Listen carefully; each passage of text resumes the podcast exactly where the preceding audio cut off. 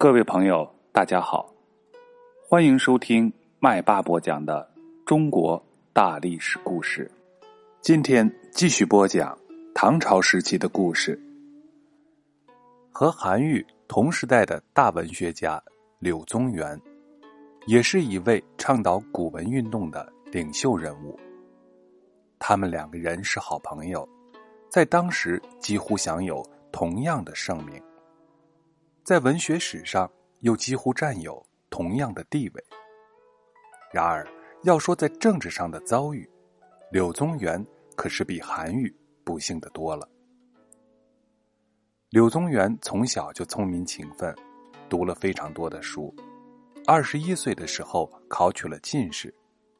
他思想敏锐，议论起事情来旁征博引，言辞锋利，说理透彻。常常胜过所有在座的人，一时间他的名声大振，许多人都愿意跟他交友。那些名公要人，都争着推荐他出来担任朝廷的官职。柳宗元具有唯物主义和无神论的观点，反对藩镇的分裂割据，主张国家的集中统一。他很有抱负，想对腐朽黑暗的政治进行改革。因此，积极参加了永贞革新的活动。永贞革新失败之后，柳宗元被贬到了永州，任永州司马。永州在今天湖南省零陵县一带。他在这里生活了十年，精神上受到了非常大的打击。后来，又被派到更远的柳州去当刺史，在柳州。度过了四年多的时间，最后死在了柳州。柳宗元死后，韩愈为他写了感情真挚的墓志铭，对他的品德、学问和文章都做出了非常高的评价。柳宗元被派往柳州的时候，参加永贞革新的其他人，也都同时被派到了很远的地方去做刺史。著名的诗人刘禹锡将要去播州。播州在现在贵州省遵义市一带，它离长安的直线距离虽说比柳州要近，可是从当时的经济情况和交通条件来说，是比柳州更为偏远的地区。刘禹锡的家里有个老母亲，柳宗元怕他们一家经不起这样的折腾，很是替他担忧。他说：“播州荒丽。”不是中原的人所能住的地方，而孟德的母亲已经年老，绝对不能带着老人同去啊。孟德就是刘禹锡的字，他想和刘禹锡对调一下，让刘禹锡去柳州，而他自己去播州。他又说，既是因此重新获罪，死而无恨。他正准备写表向朝廷申请，恰巧。御史中丞裴度也向唐宪宗奏明了刘禹锡的困难，唐宪宗才同意刘禹锡不用去播州，改为连州，就是今天广东省连县，到连州去任刺史。这件事情反映出柳宗元舍己为人的高尚精神。柳宗元被贬到永州和柳州的时候。南方的许多读书人仰慕他的名声和学问，纷纷的跑来向他拜师求学。柳宗元对那些好学上进的青年人，总是热情教诲、细心的指导；但是对那种华而不实的人，却毫不迁就。有个叫做杜温夫的青年，从荆州跑到柳州来见柳宗元，还准备到连州去见刘禹锡。到潮州去看看韩愈，希望这些名人能够替他吹嘘一下，为他考取进士和做官找条捷径。可是他并没有认真的去学什么，所以呢也就没有什么本事。他所写的文章连疑问词和感叹词都分不清。他给柳宗元写信，把柳宗元比作周公、孔子。柳宗元看了杜温夫这种胡乱吹捧的信，十分的厌恶。复信的时候，严厉的批评他说：“鄙人必须恰当，你把我比作周公孔子，我哪能不感到奇怪？而且你还要去连州和潮州，不用说，你又要把刘韩二公也比作周公孔子。将来到了京城，京城的名人数以千计，你当然又会把他们全都比作周公孔子。天下哪能有这么多的周公和孔子呢？他告诫杜文夫，应当踏踏实实的学习，脚踏实地的充实自己的学问，不要做那些哗众取宠的事情。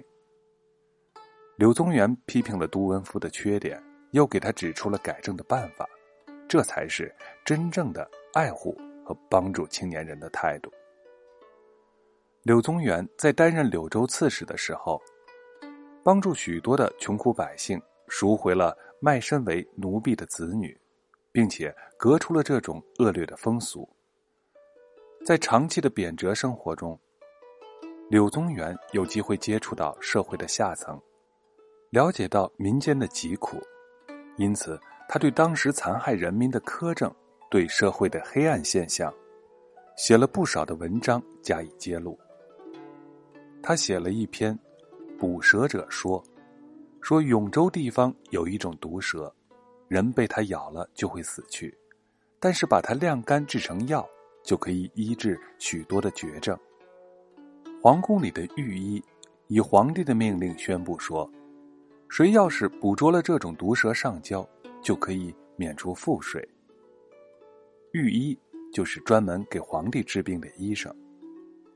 于是永州人都争着捕捉这种毒蛇。有个姓蒋的农民，祖孙三代都得到了捕捉毒蛇而不交纳赋税的好处，可是他的祖父和父亲都因为捕蛇而被咬死了。他自己干了十二年，好几次也差点被蛇咬死。问他为什么还要干这种危险的事情，他说：“那些不捕蛇的乡亲，因为交不起赋税，被逼死的更多。”他捕蛇每年只冒两次的性命危险，而那些乡亲们却天天都要遭到死亡的威胁，因此他宁愿一辈子捕捉毒蛇。柳宗元感叹地说：“古人讲，苛刻的政令是比老虎还要凶猛，哪知道赋敛的危害比毒蛇还要厉害呢？”在一篇叫做《同欧记传》中。柳宗元赞扬了一位勇敢机智的少年。郴州地方有个十一岁的孩子，名字叫做欧记。有一天，欧记在山里一边放牛一边砍柴，两个人贩子突然闯了过来，抓住了欧记，反绑了他的双手，要带他到集市上去卖掉。欧记装作十分的害怕，大哭起来，用这种办法来麻痹这两个家伙。没想到这一招还真的有效。快到集市的时候，这两个家伙就把欧记扔在一边，取出酒，坐在路边对饮起来。一个家伙喝得酩酊大醉，把刀插在路边，倒头就睡。没有喝醉的那个家伙认为欧记反正也跑不了，就独自一人跑到集市上去找买主。欧记把绑着手的绳子。对着插在地上的刀口来回的磨，一会儿就把绳子磨断了。他拿起刀，把睡着的那个人贩子杀死，拔脚就跑。然而非常不巧，到集市上去的那个人贩子回来了。那个家伙一见，举起刀就要杀掉欧记。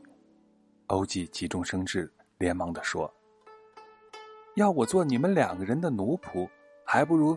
做你一个人的奴仆呢？你要是不杀我，叫我干什么都行。这坏家伙心想：与其杀了这个小孩，不如卖了他更合算；与其两个人共同卖，不如自己一个人卖，卖的钱归他一个人独得。于是，他就把同伙的尸体拖到灌木丛里藏了起来，然后把欧记捆结实，背到集市上的买主家里。买主把欧记关在灶房里，这个人贩子也在买主家住了下来。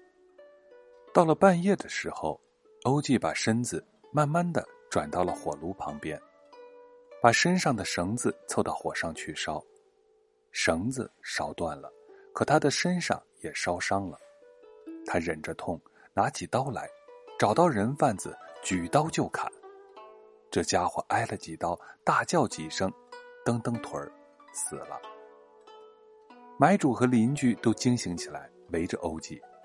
欧记不慌不忙的对着大家伙说：“我叫欧记，这两个贼人要把我卖掉，是我杀死了这两个家伙。”我愿意到官府去说理。集市上的官吏把这件事情报告了上司。这里的刺史严正是严杲清的孙子，他很赞赏这个孩子勇敢的行为，不但不治他的罪，还要留他在官府做个小吏。欧记不肯，严正就派人护送他回乡。这件事情在欧记的家乡传开了。别的人贩子听了后都伸了伸舌头，再不敢从欧记的门前经过了。柳宗元还写了许多很有意义的寓言、传记、书信和墓志等等。他的山水传记写得特别的好，最有名的是《永州八记》。他不仅用优美流畅的文字描写了清奇秀丽的自然景色。而且把自己的遭遇和悲愤感情都寄托在山水之中，《永州八记》这篇文章，成了历代山水散文的一篇杰作。柳宗元一生写了四百多篇文章和大量的诗歌，为古文运动做出了杰出的贡献。他的一些论文宣传了朴素的辩证法思想，在我国文学和哲学发展史上。柳宗元和他的作品都享有重要的地位。柳宗元是河东人，就是今天山西省永济县，人们称他为柳河东，因为他当过柳州刺史，又称他做柳柳州。这类称呼在古代都是表示尊敬的意思。好了，本节的故事就讲到这里。在下一节，我们要讲李肃雪夜取蔡州。